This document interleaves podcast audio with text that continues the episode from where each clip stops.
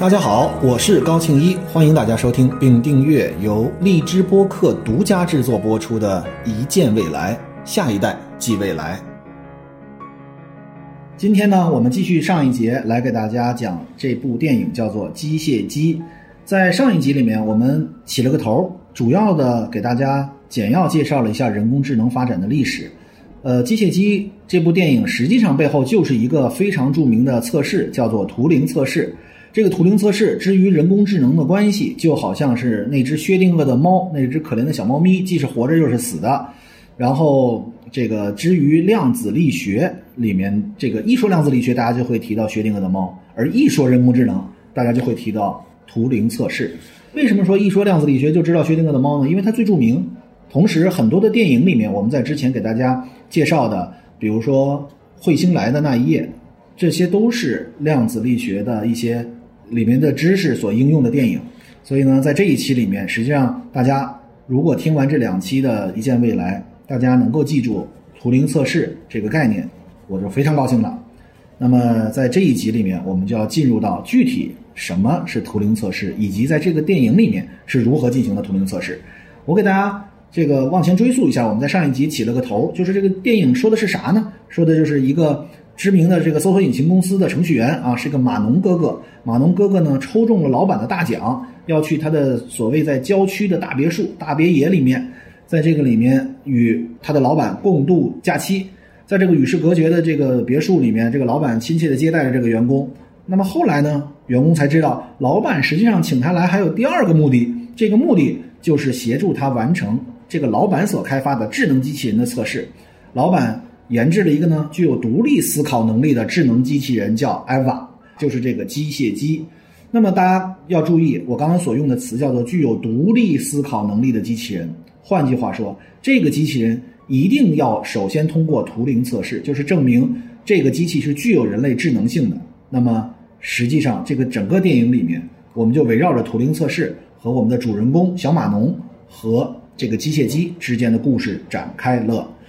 那么这个图灵测试，我们上次也跟大家做了一个简要介绍，就是我们人类向机器来提问，然后呢，把这个提问之后的答案来交给这个另外一个人 C，这个人呢来判断一下所谓的这个回答是不是一个人或者是一个机器来回答出来的。我们在上一节里也给大家介绍了图灵测试的驳斥它的一个相反理论，叫做中文房间，就是如果这个里面它并不了解这个语言的意思，只是简单的对撞，比如说。我给大家举个例子，我们从小背天对地，雨对风，晚照对晴空，来鸿对去雁，宿鸟对鸣虫，三尺剑，六军弓，岭北对江东，人间清暑殿，天上广寒宫。什么意思？就是一旦我们发现对联里面上阙有天，下阙我一定要对地；上联有雨，我下阙一定要对风；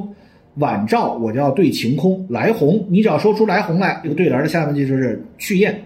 这些其实是我们从小知道。其实我我我给大家开个玩笑，其实如果你熟读唐诗三百首，又知道对仗的话，现在你能成为一个说唱歌手，对吧？这个全是押着韵的，而且全能有对仗的。当然，我觉得他们的基本功也非常强啊，就是这个语言能力是非常强的。呃，既能够表达自己内心的感受，同时又能够真正的押韵，这个单押、双押、三押、四押。都非常难，但是实际上它最后根本的基础是有一些最基本的元素的。其实也像脱口秀一样，脱口秀里面它也有它的套路，它它它有它的反转。奇葩说的辩论也是一样，就是其实有的时候我们难以分辨出什么叫做套路，什么叫做模式，什么叫做人，而什么叫做人工智能。我给你随便再举一个例子，你随便说出一段话来，你跟我说可能没用，你要跟陈明老师说，或者跟邢浩老师说，作为一个专业辩手。他不用理解你说的话什么意思，他马上能跟能给你拆解了，他马上能够给你反驳了。你无论站在什么样的观点，他完全都能够站在你的相反观点。这其实是一种专业训练。从某种意义上讲，一个专业辩手，我我这个里不是在对专业辩手不敬啊，我非常尊重专业辩手，也都是我的好朋友。但是我在某些场合和某些我们，比如说在准备的时候，我突然就觉得我边上是两台非常牛的机器。他们无论我们说什么，他都能够站在相反的面，而且说起来还挺有道理的。实际上，大家从某种程度上想想，这不就是一种机械性的表达吗？我最早也是这样嘛，我是我反而还没有这些技巧呢，我只是在背诵，所以很像是一个机器。我们话说回来了，在这个电影里面，图灵测试一共要进行六天，第一天，这个程序员问这个艾娃，也就是机械机问什么呢？他问了说：“你是什么时候学会说话的？”这个机械机是怎么回答的呢？如果我现在问大家你是什么时候学会说话的，我相信绝大多数人会跟我说：“我也不知道吧。”我爸跟我说一岁半，我妈跟我说一岁三个月，我奶奶跟我说我一岁那一年生日的时候，我突然间就会叫爸爸了。首先，这件事情你会说话，你到底以什么时间为一个判断节点？不同的人是有不同的认知的。比如说，汉堡包大概在他的五六个月的时候就会叫爷爷，而且他不是冲着爷爷叫，爷爷根本不在他身边，他就跟那躺着躺着，说着说着话，突然间爷爷非常清晰的两个发音。那他到底是有意义的还是没意义的？他是有意识的还是没意识的？他知不知道这个发音所背后对仗的是一个什么人？他可能也许不知道。包括叫爸爸这个词，他也已经叫了。他现在现在已经八个月了，他已经叫爸爸。但是他看着我的时候，很少他能够知道这个声音或者这个发音就是对应的我。所以这是一个非常大的问题，在于我们每个人都有不同的判断。如果说他第一次能够成句叫做他会说话吗？还是第一次能够跟其他人有对话能叫他第一次说话？我们都不知道，对吧？但是如果有一个人准确的回答你，比如说这个机械机的回答是从我诞生的时候。那么这一个问题就证明他不是人类，因为我们人类长第一，我们人类首先不是诞生的时候就会说话，这本身就是一个 bug。其次，我们不同人对于会说话这个定义是不同的，你怎么就能够那么确定你大概是什么时候会说话的呢？所以基于这两项原因，等于这个图灵测试没有通过嘛，对吧？就明显知道你是一个机器，而一个人可能更有那么多的不确定性，而你非常确定的说出一个词，其实这也是我想在这展开一下跟大家探讨一个问题。熊浩老师有门课。是沟通，哈佛谈判学。我偶尔听了几句，我大概理解里面有一个含义，就是其实，呃，有的时候我们人与人之间的沟通的过程里面，呃，这不是熊浩老师说的啊，就是因为我听完他的那个偶尔的讲课，我就在想人与人沟通这个问题，进而我自己的脑子里的思考啊，呃，不代表熊浩老师的观点，就是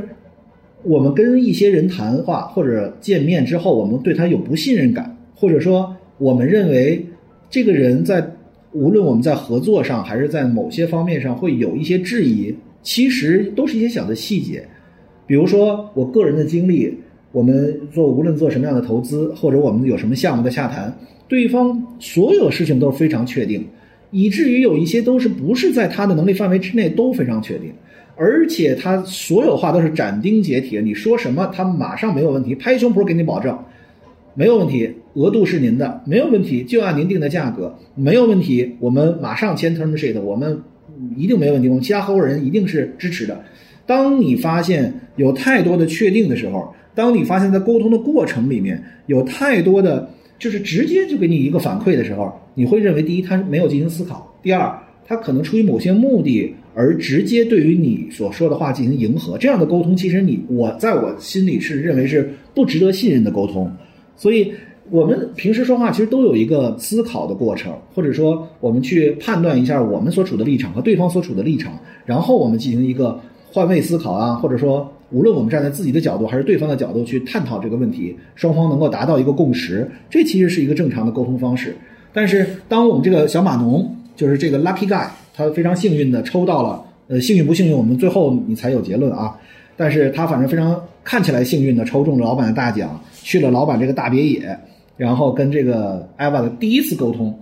第一个问题就是你什么时候会说话了？这个回馈，连我们每一个人都不需要第三方的判断都知道他没有通过图灵测试。这句话说的是不合适的，不像是人说的话。但是呢，这个程序员啊挺有意思的，他看着这个艾娃，这个艾娃，因为我们在上一集给大家介绍了，他除了有一些地方还有机械的痕迹以外，他就是一个人形。它就是像我们每个人一样的，像我们这个碳基智能一样的是个人形，而且非常的漂亮。我们的小程序员已经被它给吸引了，所以呢，这个程序员就开始通过监视器来监视着这个机械少女。老板呢还很坏的派了一个非常性感的女仆来伺候这个程序员。那么每一天，这个程序员实际上啊，他都是在这个封闭的房间里面与这个机械机进行沟通。第一个问题虽然没过，但是他之后还要进行五天的沟通。但是除了来进行沟通以外的时间，他都通过这个监视器来看这个艾娃，而且每天呢，他突然发现有一个规律，就是在这个大别墅里面都会有一段时间，因为这个别墅在修建的时候留下了电路的故障而断电，这个断电的时候呢，门就会锁住，这个是一个大家要记住的关键点，这是对剧情的发展是有关系的。那么我们接着讲到第二天，程序员呢跟这个机械机的对话过程里面又停电了，停电了，突然间这个美丽单纯的机械机就好像换了一个人一样，他跟程序员说：“不要相信你老板。”这一句话，大家想想啊，之前是我要提一个问题，你给我一个回答，我判断你是不是人类。突然间第二天，在一个断电的情况下。这个为什么会断电？一会儿我们再说。但是在断电的情况下，突然间这个机械机说：“不要相信你老板。”哎，然后一会儿又来电了，机械机艾娃马上又换回他那个单纯美丽的神情。然后呢，这个程序员非常不解啊，因为如果是你我们每一个人去看见这一条，我觉得就这一句话，起码我就认为他是一个人，因为他一开始有两面派了。大家想想，我现在在观察汉堡包，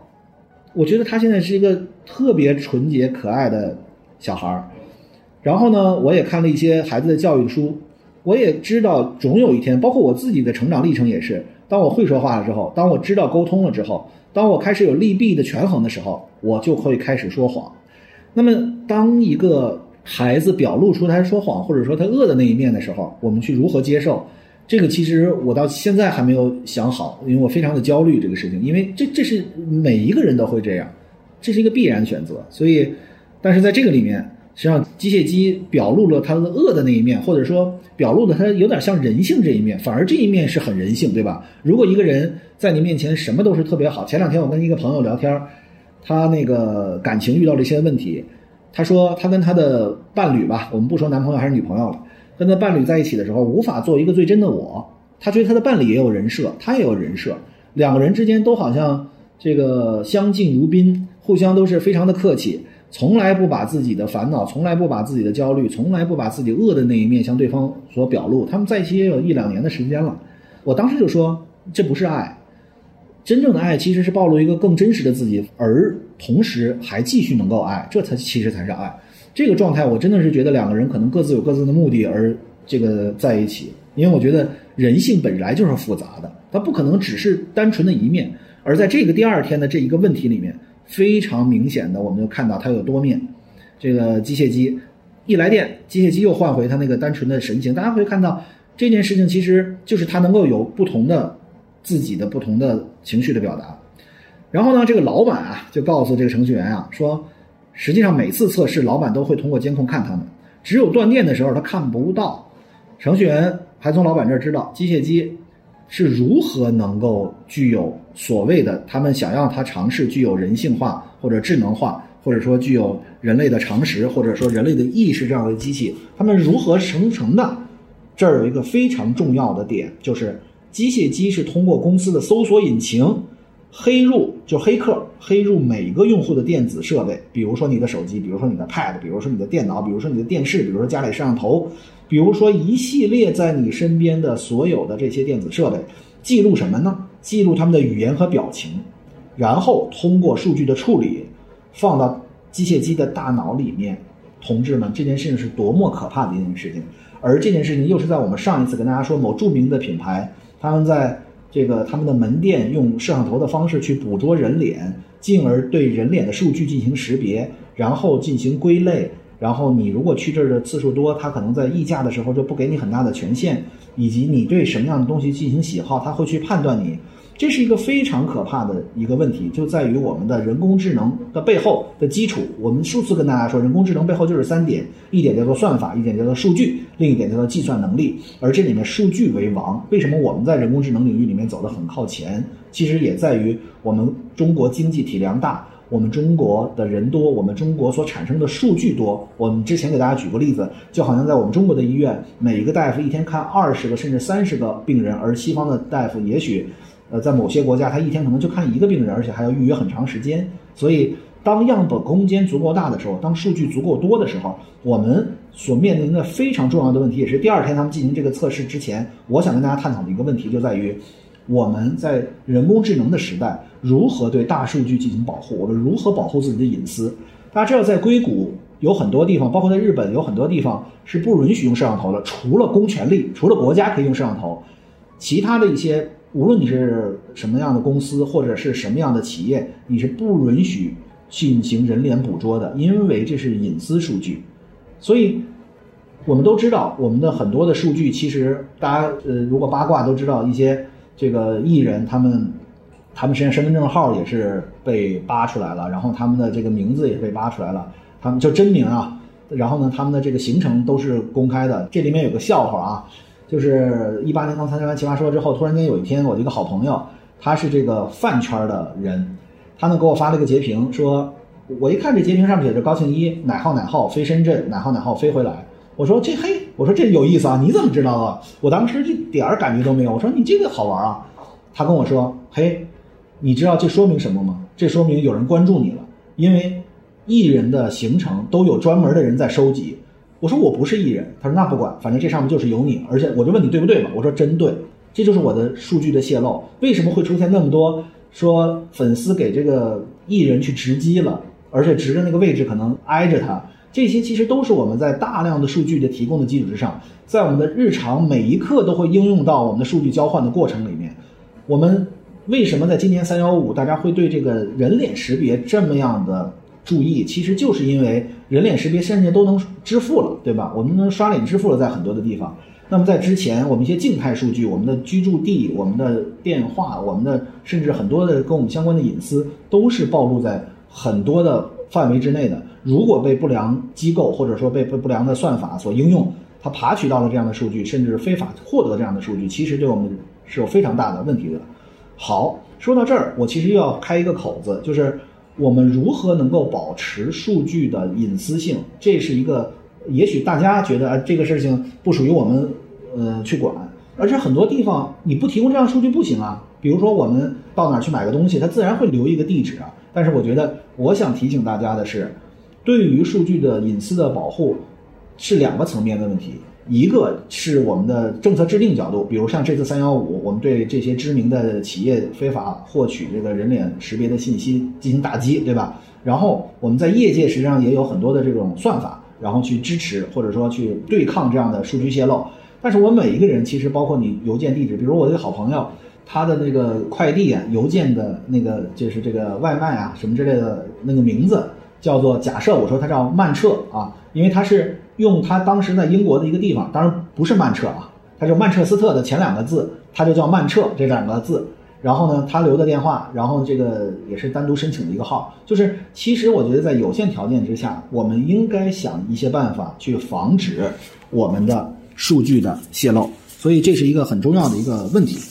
我们的第二天，实际上这个停电的过程里面，机械机表达了它的一个不确定性，它的一个变化，它有恶的那一面了。而老板说的可能非常重要的一个问题，就在于这个公司实际上是黑客黑入了这个每个用户电子设备，记录他们的语言和表情，然后去分析进入了这个大脑。这个我们提到了对于呃人工智能时代对于数据隐私性的保护，而且其实这个。有很多地方我们现在敢怒不敢言，比如说我们在购物平台上买过东西之后，他对你进行的推荐，这些我们比如叫 recommendation system，这个实际上在人工智能里面是一个很重要的方向，但是现在滥用到了一个很大的程度，就是很多已经成了一个信息的垃圾，在我的理解范围之内是这样的，尤其是这件事情其实真的是细思极恐，如果我们每天用搜索引擎，比如它都记录到我们的爱好、表情这些事情，其实已经超过了我们的认知。他已经把我们的行为方式，他已经尝试在读懂我们，他已经尝试在模仿我们，这件事情是非常可怕的。好，那么到了第三天，继续我们的故事，程序员就问这个机械机啊，说如果能够出去啊，这个问题是如果能够出去，你想去什么地方？这个问题其实如果问到你，我问大家，你想去度假会哪儿啊？大家会说，我想去三亚，我想去丽江，我想去首都北京，我想去大上海，我想去杭州，我想去苏州。你会说说很多的这个你脑子里想要去的地方，但是这个机械机给出的回答是哪里？他想去十字路口。为什么他想十字路口呢？他觉得那人多，他想看真实人的生活。这件事情其实大家再想一想很有意思，就是很像我们的孩子。所以汉堡包现在我们基本上在现有情况下，我们会经常的想带他去人多的地方，因为他在模式识别。我们希望他能够看到外面的世界是什么样子，我们希望他能够看到更多的人，我们希望能够看到不一样的场景，我们希望它能够建立更多的影像的识别，它能够知道家的边界是什么，外面是什么。我们就其实大家看，对于一个孩子的培养，不就是挺像这个机械机这样的好奇心吗？他不是人，这一句话又证明他不是人，因为他还是想更多的去学习。我们每一个人其实都有自己的这个主观意识，我们都有自己的判断。我们这一生的经历告诉我们，我们有一个偏好的喜好了。但是机器它的背后其实是什么？是我想了解、模仿，进而成为你们这个的诉求，给我的一个启发，其实就特别像现在我们在网上老看到有一些炫富视频。然后有一些人在日常社交里面，我们用俗话说就是这个强撑面子，假装是另外一个社会阶层，这件事情就特别有意思。就是真正我们现在所看到的大部分的这种炫富视频，都不是真正富有的人，都不是真正所处于那个阶层的人日常的考虑以及他的生活，是另外一些人去想象的，进而会觉得他应该这么过，而满足了我们对于这个事情的好奇。但是实际上，大家。仔细看这第三个问题，就是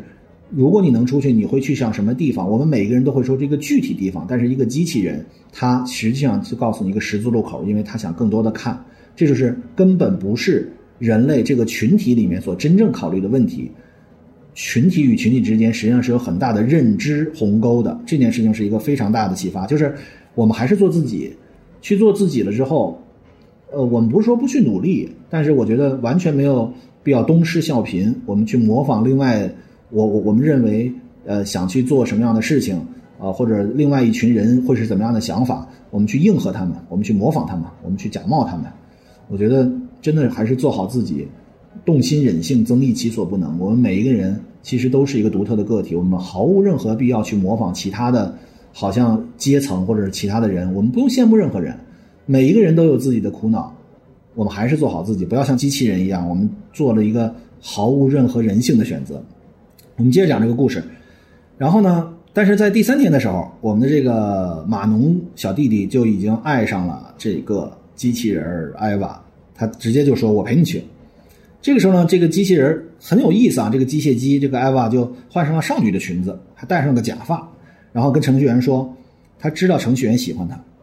在这个过程里面，程序员就就就已经那个大脑的理智崩塌了啊！他的潜意识里就把这个机械姬当人类了，一步一步就迷迷迷失了，然后感觉他所面对的并不是冰冷的机器，而是一个无辜被囚禁的可怜的少女。他每天晚上都通过这个监视器来偷看机械姬。这件事情其实就很有意思。在第三天的时候，我们发现人类爱上了一个机器人。这个其实我就想跟大家。呃，在第三天的时候聊这个话题，就是我们有没有可能爱上一个机器人，或者说，你看，我们注意到艾娃跟他的回复，这个艾娃其实我们在后面几天会发现他是有意的设套，他设了一个圈套，让这个程序员爱上他。实际上，我们不觉得在感情中过度的迎合，其实不是一个呃真正的爱情应该有的样子。过度的拟合，这个拟合的概念就是迎合你的需求。过度的拟合，有的时候，我我认为在一些真正有人性的领域里面，无论是爱还是恨，都是不对的。我们不应该是为了恨而恨，也不是应该为了爱而爱。这里面人性的就是很复杂。我觉得人性最基本的就在于它的多面性，而每一段爱情里面，每个感情里面，我认为都是。有的时候很难说出来我到底为什么，可能就是因为一眼，可能就是因为突然间一个心动，可能就是因为一个神态，甚至可能是因为一次旅行，什么都可以让两个人爱上。这里面可能有更多的不满意，有更多的那些不是你和那些是在一起之后的包容，在一起之后的相互学习。我觉得这是一个另外的概念。所以在这里面，这个机械机实际上是在拟合他，是在迎合他的需求，是在故意的诱惑他。我觉得这个其实就是。这反而是一个非常人性的，大家会发现每一天好像他的回答的问题都是错的，好像他不具有这个人性，但是他其实所做的事情，我们看看他背后的逻辑，其实都是为了一个目的。现在我可以跟大家说，就是逃走。我们继续讲，到了第四天，第四天呢，趁着停电呢，这个程序员就告诉这个机械机说，这个老板在监视他，等等，不拉不拉的。然后呢，这个机械机说停电是他造成的，他想借停电的机会知道程序员的心意，他喜不喜欢自己？你说这个这不就是圈套吗？就很清清楚啊。他这个他只要知道，他作为一个人心动了，那么那一个时刻，这个机械机就通过了图灵测试，因为他已经把这个机器人当做人了。那么这个程序员就像一个被爱情冲昏了头脑的人，他就想带着他的伴侣这个机械机跑走。然后呢，当天晚上，老板冲进了机械机的房间，发生了争执，然后还撕碎了他画的一幅画。这个事情就很有意思了。这个他画了一幅画什么画呢？他画了一幅程序员，就是这个机械机画了一幅程序员。老板冲进去把这画撕了之后，这个机械机很痛苦，在那儿哭。大家看，这不就是一种陷阱和圈套吗？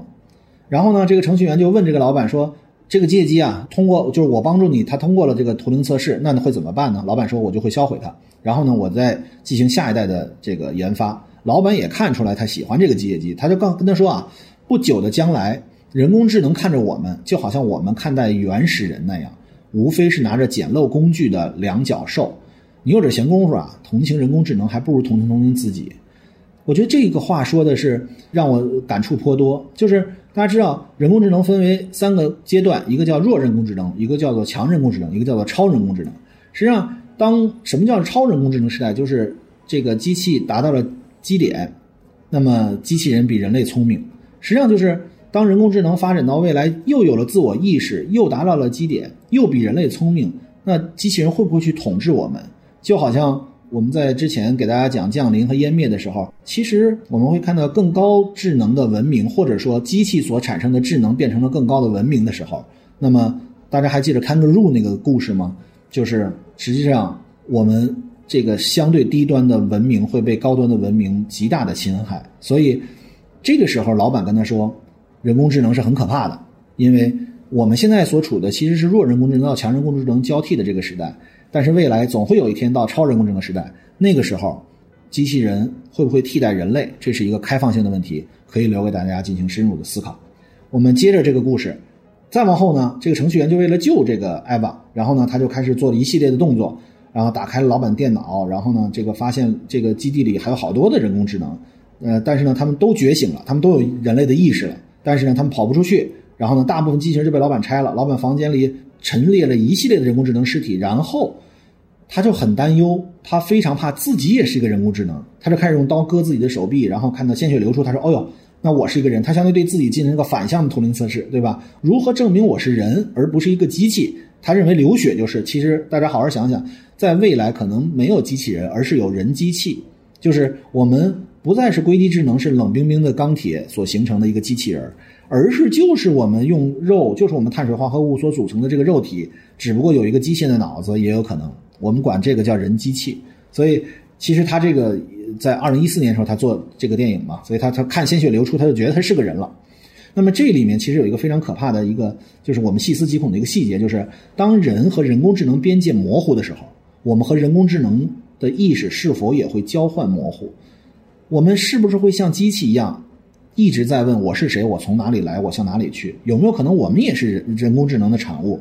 之前我们给大家介绍的电影，比如说地球遇到问题，我们就流浪地球，我们就星际穿越，我们就找其他的地方。但是我们从哪儿来的这个问题，我们在做探月那一集里面，我们给大家介绍，我们嫦娥五号落到月球的表面，收集下来十二亿年前的这个月球表面的月壤。我们觉得我们在分析，因为那个时候在地球上面已经有了多细胞生物，那么我们实际上是在想探究一下人类的起源。那么有很多说这个宇宙的起源是宇宙大爆炸，人类的起源可能又是小行星撞击地球等等等等。可是我们不是也不知道我们人类的起源于哪里吗？我们也在问我是谁，我从哪里来，我要往哪里去？这个典型的人类的这个问题吗？所以人与人工智能的边界到底在哪里？机器人和人机器之间到底有没有边界？我们在未来如果有了脑机接口，或者我们有了其他的能够替换掉我们的身体的其他的机械，我们成了人机器的时候，我们还是不是人？这些问题我们会在以后的其他的电影里面还会给大家介绍。那么说到这儿，我们这个电影的最后，实际上艾娃最后成功的逃跑了，她跟这个女仆联手把这个老板给杀死了。然后呢，这个时候呢？完成报复之后的机械姬走进老板办公室，然后呢，把壁橱里面其他机器人的头发呀、手臂啊，因为他在搏斗中受伤了，摘下来安在自己身上，然后穿上美丽的紧身裙，特别像新娘一样。程序员这个时候他非常期待着他和机械姬新娘一起走到外面的路口，实现他的承诺，陪着艾娃能够在路口里看，那不是他最喜欢去的地方吗？但是当程序员走到门口的时候，他突然发现，他被机械姬锁在这个墓地般的豪宅里面了。当程序员想要用电脑打开大门的时候，发现基地永久断电了。而美丽的机械机终于走出去，看见了这个五彩的世界。它到底有没有人类的智能？大家现在就能够看出来。他为了自己的利益，可能去伤害其他人，纵然这个人看起来还爱他。这其实不就觉得，我们其实对于机器来讲，我们有一个机器第一定律，就是叫做机器不能伤害人类。这件事情马上就证明这个机械机已经具有人类的思维了。那么在这里，我最后想跟大家提的一个问题，是一个拓展的思辨，就是。如果人工智能通过了图灵测试，那么它就算一个人。那我们人类能不能随意的毁灭他们？谁来界定这里面人工智能的道德？这个边界到底在哪里？意识觉醒的人工智能具有人类的头脑和意识，甚至它还有感情。在这里面，Eva 是有感情的，它在智能上面肯定是超过人类的智能的。那么，是不是在设计的时候也让它应该具有人类的道德感？这几个词：人类的头脑、人类的意识、人类的情感、人类的智能。以及人类的道德感，我们对于人工智能到底是用什么样的一种态度去面对他们？而虽然说所谓的经过图灵测试之后，我们认为现在有很多的程序都具有所谓的类似于人类一样的智能，但是这背后到底有没有人工智能伦理？我们期待人工智能能够给社会带来便利，但是我们会不会都在恐惧，当达到强人工智能时代或者超人工智能时代，人工智能会背叛人类？会不会发明设计人工智能的人类最后像人工智能的神？我们现在就对于人工智能就像神一样的位置所存在。如果最后人工智能来弑神了，那么人类既是人工智能的神，也是毁灭人类自己的终结者。所以，虽然我们我我是一个坚定的支持人工智能发展的人，但是我认为现在我们是需要去思考人工智能的意识觉醒了之后，机器人对于人类的背叛和反抗。我们在接下来的篇章里面还会给大家讲《Her》，我们还会给大家讲《I Robot》，这几个电影里面都是人工智能与人类之间，无论是恋爱还是杀戮还是对抗，甚至我们可能在未来还会给大家讲《终结者》。其实我想带着这个问题，之前我们讲的都是宇宙星辰浩瀚无边，现在我们在机械人和人工智能领域里面，想给大家就人性和人工智能伦理进行一个深入的探讨。谢谢大家今天的陪伴，我们下次再见。